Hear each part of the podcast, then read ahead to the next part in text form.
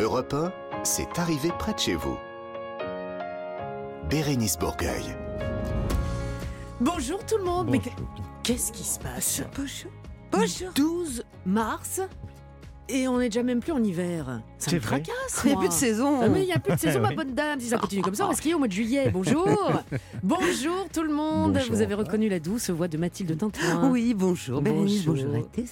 Roland Pérez, on vous a pas encore entendu. Bonjour. Non, maître. parce que je sais que Laurent va m'imiter dans une minute, donc je me dis, est-ce que ça vaut le coup de parler? Et le clone de Roland. Bonjour, chère Bérénice, bonjour à tous, bonjour à tous, ma voix suave. On dirait euh, Monsieur Jean d'Ormesson qui n'est plus de ce monde, mais Ouais, c'est vrai.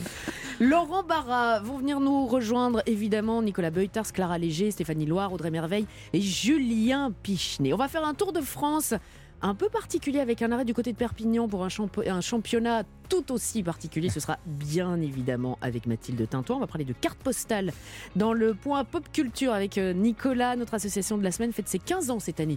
Il s'agit de la Fondation Culture et Diversité.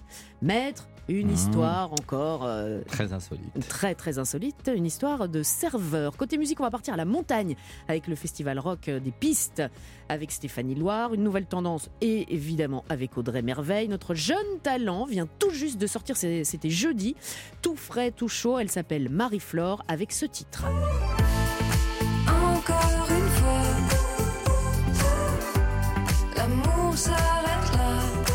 Elle, viendra nous parler de ce nouveau titre mal barré, puis toutes vos rubriques habituelles. Et pour conclure, un cadeau pour vous si vous inscrivez dès à présent, pourquoi pas, au 39 21. Vous allez partir une fois de plus en croisière grâce à Croisi Europe, la compagnie française familiale qui va vous faire naviguer au plus proche des beautés de cette douce France. Allez, c'est arrivé près de chez vous. Eh bien, c'est parti. Bérénice Bourgueil sur Europe 1, proche de chez vous et près de chez vous. Comme toutes les semaines, on démarre cette émission avec notre Julien Puchinet. Le samedi, c'est il est à nous. Voilà, il est à nous. Et votre journal des bonnes nouvelles. Julien, bonjour. Bonjour Ah là là, de mieux en mieux.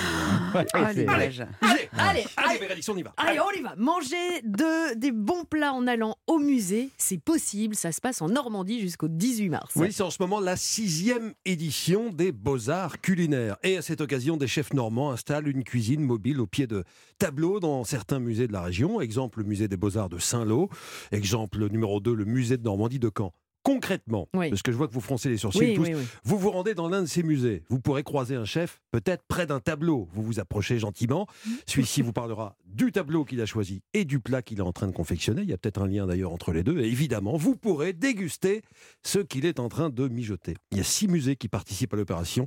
35 chefs au total sont attendus euh, jusqu'au 18 mars. Donc toutes les infos sur lesbeauxartsculinaires.com. Très bonne idée. L'anglais qui s'était fait voler son billet de loterie Hmm.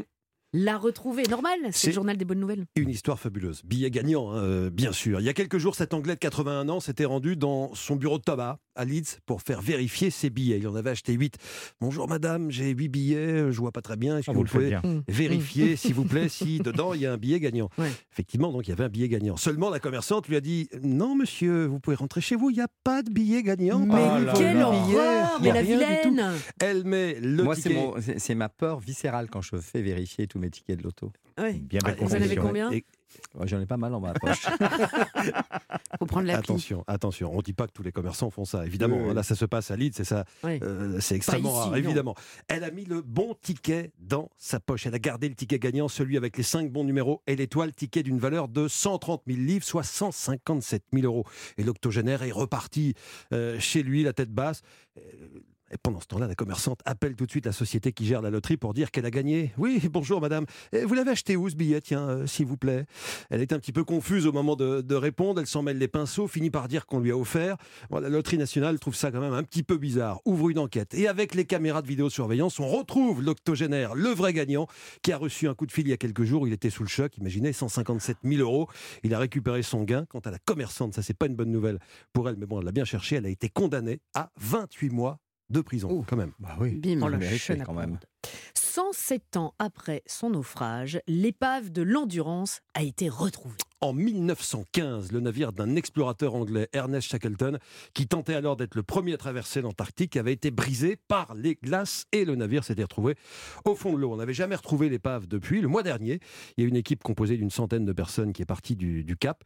Euh, C'était début février à bord d'un brise-glace sud-africain et cette équipe vient de retrouver l'épave dans la mer de Weddell à 3000 mètres de profondeur, à 6 km de l'endroit où le navire avait fait euh, naufrage. Alors selon les explorateurs qui l'ont retrouvé, l'épave serait dans un fantastique état de, de préservation. Hein, C'était Mhm. il y a 107 ans quand même. Euh, elle se tient droite au fond de l'eau. On peut lire encore le nom inscrit en arc de cercle sur, le, sur la poupe. La barre est intacte. Des équipements sont restés empilés le long de la rambarde comme si les marins venaient de, de quitter le bateau. Il faut savoir que c'était une expédition légendaire parce que l'équipage avait campé plusieurs mois sur la banquise. Je vous donne pas les températures, vous pouvez l'imaginer. Mhm. Pendant que Shackleton était parti avec quelques membres du groupe euh, pour chercher euh, des, des secours, ils ont attendu euh, trois, trois mois hein, que, que Mhm. les secours arrivent. Tout le monde est sorti sain et sauf de ce naufrage légendaire. On retrouve donc l'épave euh, ces jours-ci. Bah, bah, comme quoi, les- la glace, la glace, les, Conserve. les glaçons Ça conserve. euh, Bah, tous au fond de la, de la banquise, et puis voilà, on Oui, sera, on bah sera oui, encore oui, là, frais et pimpant dans 107 ans. Frais, je ne sais pas, mais il n'y a pas que la glace qui conserve. Merci beaucoup, Julien, pour ces revoir. Ah, bah, au revoir. Europe 1, c'est arrivé près de chez vous. Bérénice Bourgueil. C'est arrivé près de chez vous tous les samedis après-midi. Une autre actualité, une actualité un petit peu plus désuète, un petit peu plus euh, souriante. Et je pèse mes mots. Aujourd'hui, Mathilde, vous allez enrichir notre culture euh, patrimoniale et charcutière. Ouais. Parce qu'on a décidément peur de rien dans cette émission. On va donc faire le Tour de France, mesdames, messieurs. Le Tour de France, mais le Tour de France Arrêtez. De la saucisse. Oh, le teaser. Voilà. La Non, mais moi, saucisse. Rien que ça, ça me, ça me va en fait. Je pourrais m'arrêter là. joie, déjà. Hein, déjà, Tour de mal. France de la saucisse. Ouais, Mm. voilà, voilà. J'aime bien. Expli- explication, on a besoin d'une explication. Oui. Parce non, que dit bah comme rien, ça. on va faire un petit, un petit, effet- un petit, petit tour de France de la saucisse, quoi. Qu'est-ce que vous voulez? Mais c'est pour vous emmener quelque part, vous allez voir. Alors, j'aime bien être un peu à contre-courant en plus en ces périodes sombres, euh, vegan et bio, hein, euh, ce qui est de la pure provocation d'ailleurs de ma part, parce que je mange quasiment vegan et bio tout le temps, mais je peux tuer en revanche pour un saucisson à la truffe ou une côte de bœuf au barbecue. Vous voilà. Exactement. J'aime beaucoup ce mot qui, Oui. ne- voilà, qui veut dire vrai. en fait on est omnivore. hein. Bon, maintenant que vous connaissez ma vie intime, je vous emmène donc à la découverte des particularités saucistiques de la France. J'invente des mots aussi, allez, oui. en espérant que Laurent Mariotte n'est plus dans les couloirs, parce que là sinon je vais pas me faire des amis. Bref, alors qu'est-ce qu'une saucisse? Ah, C'est de la chair. Alors, on me on me l'avait expliqué, moi. La Ah, je- chair de je pensais boyau. poser une c'est de la question chair bête, de mais Je non. Allez-y, On m'a dit de la chair de boyau. je Alors pas crois. du tout, c'est Ah de bon. la viande hachée qu'on met qu'on dans des boyaux. dans un boyau. Ouais. Ah, voilà. Fermé aux extrémités, hein, pour que ça tienne dedans. Voilà. Ouais. Euh, de la viande hachée avec souvent des condiments, des herbes, des petits légumes Mhm. ou, ou du tofu hein, pour euh, nos amis euh, véganes. vegan. hein. Voilà. Alors, pour les moins de 12 ans, il n'y a qu'une saucisse qui vaille, bien sûr, c'est la Knack. Ah ouais, hein, ouais. que tout le monde connaît, voilà, Mm, qui est en mm, fait la saucisse de Strasbourg. Vous savez pourquoi elle s'appelle Knack? Parce que ça fait, euh, ça fait, long. ça fait crack. Voilà, de- parce que ça fait Knack en fait quand on a. Vous avez déjà fait knack avec. Moi, oui, si vous si vous mangez, cop, ça, Knack, Ça fait knack, si. On dans en fait, Eh c'est le, c'est le J'ai fait plastique. un reportage qui a- sur la Knack, C'est le euh, plastique qui est c'est du autour boyau, de la saucisse qui. Et moi, j'ai peur que on, vous, CNN vous contacte. hein, on va pour débaucher, vous. hein. Alors on continue. Pour les plus connus, on peut citer également la merguez. Et là, Mm. vous me dites, Ah, mais la merguez, ça vient du Maghreb. Ouais. Enfin, Oui. et on a parlé du Tour de France. Ouais. Mais figurez-vous que, ça c'est pour votre petite euh, culture personnelle, ce seraient des Alsaciens installés à Constantine qui, faute de porc sur place, ont inventé cette saucisse qui doit être farcie de bœuf et de mouton, comme Mm. vous le savez Mm. tous. Mhm. Par contre, la chipolata, ça sonne un peu rital hein, comme nom. Ouais. hein. Eh ben, ça vient en effet de l'italien Ah. cipolla, qui veut dire oignon. Mais pourquoi oignon avec saucisse? Parce qu'on avait l'habitude de mettre de- de- du confit d'oignon euh, par-dessus. Mais donc, c'est bien français, mais c'est bien italien aussi, et puis c'est bien espagnol aussi. Enfin bref, ça vient absolument de partout. C'est la saucisse aux herbes européennes. Voilà, c'était ma petite digression culture G. Et puis, il y a aussi la Lorraine. Mhm. Vous savez, elle est blanche, elle. Ah oui, ouais. oui. Oui, oui, elle est blanche. Elle a une bonne vingtaine de Quel voyage, centimètres quel voyage. un peu lourde. C'est pas Mhm. ma préférée, mais bon, il en faut pour tous les goûts. Et puis en plus, elle viendrait de Bavière, donc euh, bon, pour euh, le Tour Ouais, de France, hein, on va pas. Bref. Et puis je salue au passage euh, la Labennais, la saucisse du boucher de Labenne, dans le département des Landes, parce que voilà, elle réjouit mes étés, c'est tout. Donc euh, La Ah oui, saucisse du boucher, petit- un étés. Roland. Roland, la saucisse, c'est la saucisse à Roland, mais pas lui, le, le boucher de Il Labenne. s'appelle Roland Oui, Ah oui, d'accord. on l'embrasse. Et savais bien que enfin, j'avais un prénom célèbre. Nous avons Mhm. la saucisse catalane. Et si je dis enfin, c'est parce que déjà vous en avez assez de m'entendre parler de saucisses, Mm. mais aussi parce que la chose est sérieuse, puisque depuis quelques jours existe le Catalan Saucisse Club. Oui, Mon mes Dieu. amis. Oui. Oui. Alors, prosternez-vous. Ce club existe enfin. Mhm. Et en plus de créer un club des amoureux de la saucisse catalane, qui vous le savez évidemment est cette saucisse interminable qui se cuit en rouleau du côté de Perpignan, l'emblème de tout un peuple fier et beau, en plus vont avoir lieu en effet les championnats du monde de la saucisse catalane. Oui, oui. Ne riez Mhm. pas, l'affaire est extrêmement sérieuse. Mhm. Et d'ailleurs, on va en parler avec euh, Jérémy Fourquet, qui est le cofondateur du Catalan Saucisse Club. Bonjour Jérémy. Euh, Bonjour, bonjour à tous. Euh, euh, Jérémy, ôtez-moi ôtez-moi ce sourire, parce que euh, l'affaire est sérieuse, Jérémy. Oui, l'affaire l'affaire est très sérieuse, surtout que la saucisse catalane ne s'attache pas au bout, comme vous l'avez précisé au Exactement. début de la chronique. Et là, je suis obligé de vous reprendre. Parce que c'est culturellement chez nous, c'est vraiment une saucisse qui s'enroule, qui reste enroulée et qu'on cuit, euh, qu'on cuit d'un bloc, en fait. Oui, mais au bout, Enfin, elle est, elle est, elle est quand même. euh, Il y a bien un moment où elle s'arrête quand Elle est même, très non improbable cette chronique quand même, hein, Ouais. savez. Elle, elle s'arrête, elle s'arrête au moment où on la coupe. Elle s'arrête au moment où on la coupe. Voilà. Eh oui. Ouais, et, et- et quand on va chez nos bouchers en pays catalan, Mhm. catalan français, hein, bien sûr, Bien sûr. euh, on, on leur demande un demi-mètre, un mètre, euh, C'est ça. euh, une longueur de bras, enfin, il y a plein de. Une longueur de- de bras, d'accord. Oui, d'accord, ok. ok. Bah oui.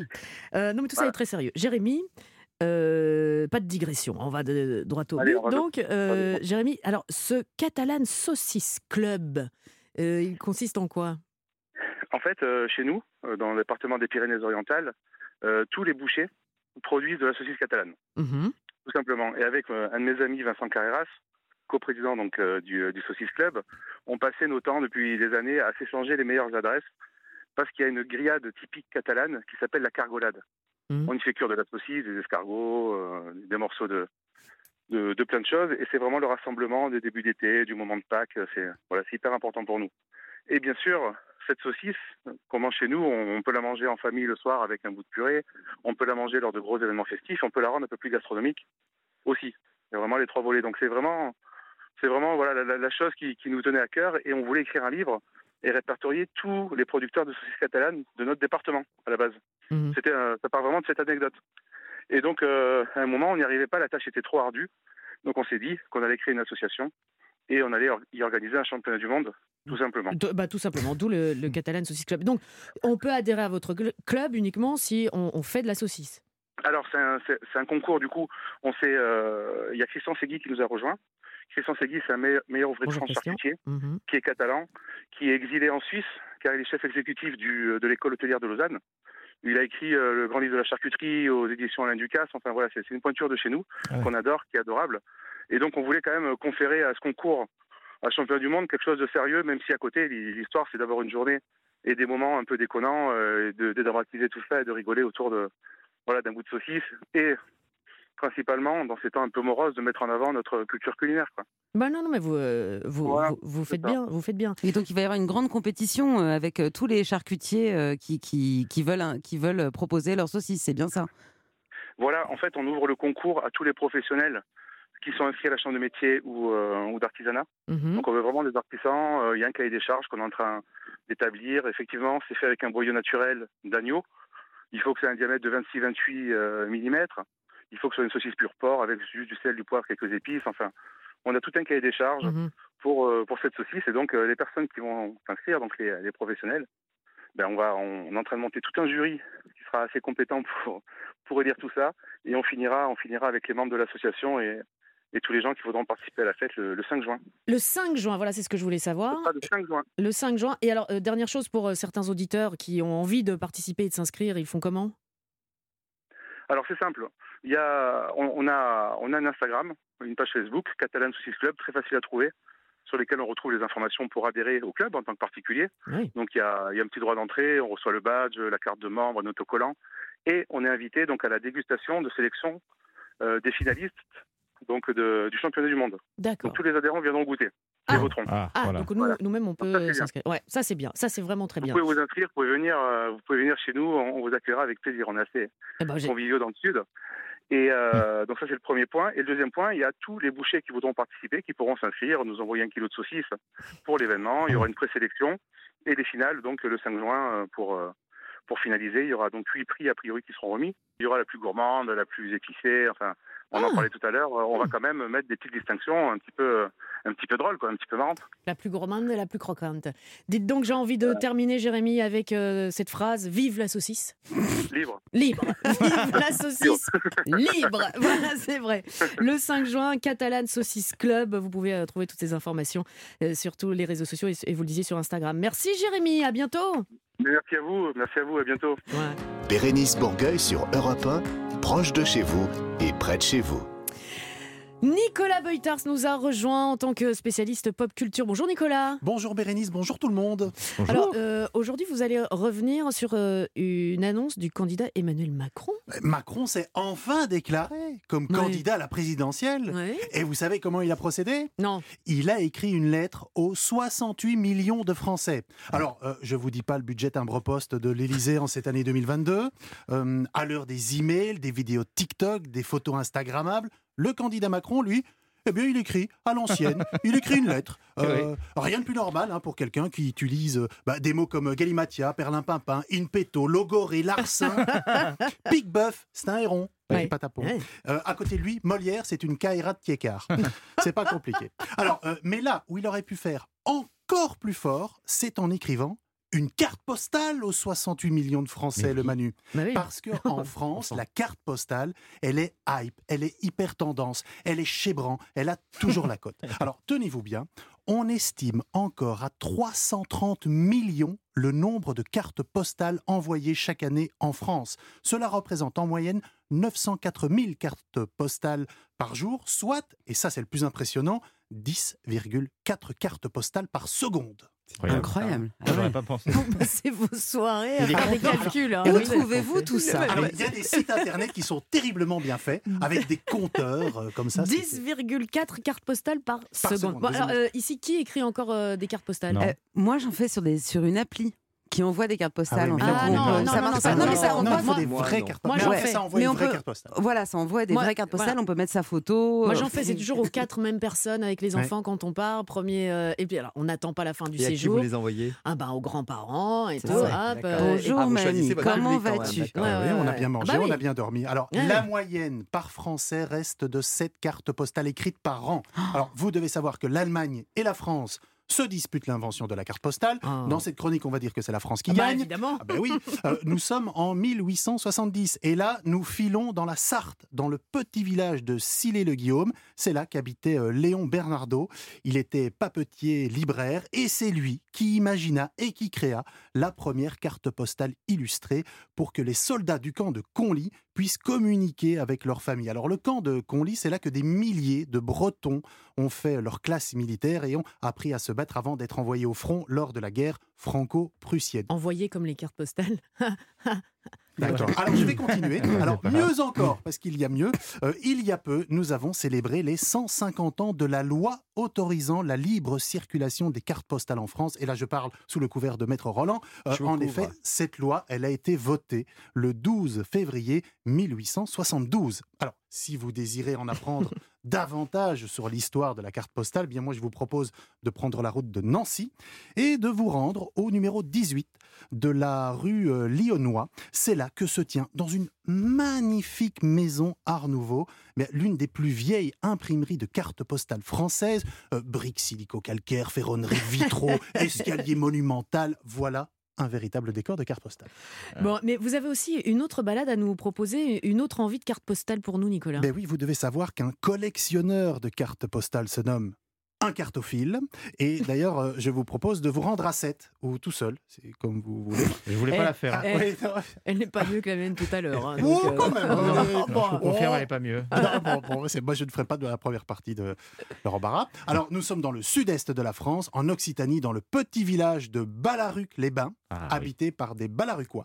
Et c'est là qu'habite Nicolas Père. Alors, Nicolas Père, c'est l'un des plus grands cartophiles de France, avec, tenez-vous bien, une collection de 4 millions de cartes postales, 4 millions d'opportunités de voyager, de mieux connaître sa géographie et surtout les petites histoires de la grande histoire, le tout pour 94 centimes la carte. Mais oui, non. Mais alors, Ah euh, la carte postale, mais moi j'adore. Alors c'est vrai que ça peut paraître un peu désuet ou, ou parfois Non, un peu ringard, cool. mais il y a des très très vieilles cartes postales qui sont, si vous les regardez attentivement, qui peuvent vous- effectivement vous apprendre euh, plein de choses. Et puis aujourd'hui aussi, euh, allez voir dans les librairies, dans les marchands de, de cartes postales, il n'y a pas que des trucs, euh, une photo de la place du village, sûr, euh, un, ouais. peu, euh, un, peu- un peu. D'ailleurs, il y a des recettes. hein, Il y a des trucs sympas.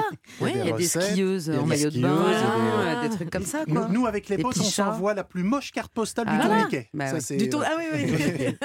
mais oui, non, mais c'est super sympa. Il y a moyen de faire, de faire des trucs de dingue avec des cartes postales. On fait bien des trucs de dingue avec des saucisses. C'est ça. On pourrait demander aux gens peut-être de nous écrire. Moi, j'adorerais. Hein, Euh, cartes postales. Rue des Cévennes, dans le 15e Ouais. arrondissement européen, vous nous envoyez des cartes Émission postales. près de chez vous. Ah ouais, c'est arrivé près de chez vous. Et hein. on Il a commence une collection. le début du titre. C'est trop long pour la carte postale. Il, il faut pas déborder. Mission Beaucoup près de trop chez vous. Sur un. Non, c'est Europe 1. Bon, merci, euh, merci beaucoup, Nicolas. Vous enverra une carte postale. Eh, c'est la Saint-Roland. quoi. Comme tous les samedis, euh, comme tous les samedis Merci sur Europe 1. soutenir. Bérénice Bourgueil sur Europe 1, proche de chez vous et près de chez vous. Chaque semaine dans cette émission, vous le savez, on met en lumière une association ou une initiative positive. Et euh, aujourd'hui, on va parler d'une fondation, la Fondation Culture et Diversité, qui œuvre pour l'égalité des chances des jeunes issus de milieux modestes dans l'accès aux carrières artistiques et culturelles. Et pour ce faire, on est ravis en studio avec nous d'accueillir Éléonore de la Charrière, directrice générale de cette fondation. Bonjour et bienvenue. Bonjour. Et Léonore, ben, on va profiter du fait que vous soyez là parmi nous pour que vous nous expliquiez, vous avez carte blanche, vous nous expliquez euh, tout de cette fondation. Très bien. Depuis le début. Depuis le début. Donc, on a été créé il y a 15 ans. Le début, c'était en 2006. On est la fondation d'entreprise de Fimalac. C'est une société d'investissement qui a été créée par Marc de la Charrière, mon père. Mhm. Et donc, on a créé ensemble cette fondation pour accompagner les jeunes des milieux modestes dans leur accès aux arts et à la culture, avec une conviction très très forte qui est qu'il faut que nos créateurs soient représentatifs de la diversité culturelle. Euh, nous, la société française, nous avons besoin que nos conservateurs de musées, que nos cinéastes, que nos architectes, eh ben, ils puissent avoir des parcours variés. Ils puissent venir euh, de la ruralité, euh, des banlieues, qu'ils puissent venir de la diversité culturelle, sociale, économique de notre pays et qu'ils ressemblent à nos pays, à notre pays. Et donc, on a souhaité accompagner des jeunes, euh, des boursiers, à partir soit du collège euh, ou du lycée jusqu'à l'insertion professionnelle pour qu'ils puissent faire leurs études et leur métier dans les domaines artistiques. Voilà, c'est ça. Donc, c'est les accompagner et, et les aider financièrement parce que ce genre d'école, bah, ça, ça peut euh, coûter euh, de l'argent. Alors, on travaille, on a la chance en France d'avoir un réseau de plus d'une centaine d'écoles publiques. C'est l'école du Louvre dans le patrimoine, c'est les écoles d'architecture, des écoles d'art dramatique. Donc, elles sont gratuites pour les boursiers. Mais malgré cette gratuité, Mhm. il peut y avoir des freins, il peut y avoir des discriminations qui empêchent les jeunes soit même de savoir qu'elles existent, soit de se projeter, de se dire qu'ils peuvent être à leur place, et puis quand même aussi des difficultés financières pour se loger, etc. Et donc, notre façon de fonctionner, c'est de se dire, on va accompagner sur le très long terme et en multifactoriel. Mm. Donc, on va d'abord les aider sur l'information, sur l'orientation, ensuite sur la préparation au concours. Ensuite, quand ils seront dans les écoles, on va leur donner des bourses, du logement, de l'accompagnement culturel. Ensuite, pour qu'ils s'insèrent professionnellement, on va leur donner des parrains, du réseau, de l'aide pour trouver des stages. Et on va aller jusqu'à 5 ans après l'insertion professionnelle, avec des résidences de création, avec de l'aide à la diffusion.